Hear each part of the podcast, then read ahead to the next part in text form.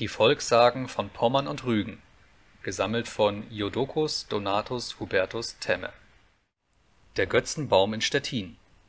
Dass die Stettiner nach des heiligen Bischofs Otto Wiederkunft zum christlichen Glauben ganz zurückkehrten, das soll sich auch durch folgende wunderbare Begebenheit zugetragen haben: Nicht weit von dem ehemaligen Tempel des Gottes Triglav stand oben in der Schuhstraße zu Stettin ein alter, großer Nußbaum, den die Stettiner heilig hielten, weil sie glaubten, der Gott wohne in demselben und unter dessen Wurzeln eine besonders klare Quelle hervorkam.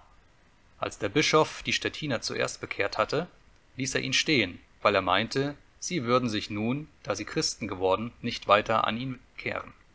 Als er aber jetzt zum zweiten Male nach Stettin kam und sah, dass ein großer Zulauf zu dem Baume war, so wollte er diesen Baum des Anstoßes aus dem Wege räumen. Er nahm daher eine Axt, um ihn umzuhauen. Da aber das der Mann sah, welcher der Herr des Grundes war, auf dem der Nußbaum stand, ergriff der selbst gleichfalls eine Axt, in der Absicht, dem Bischofe den Kopf zu spalten.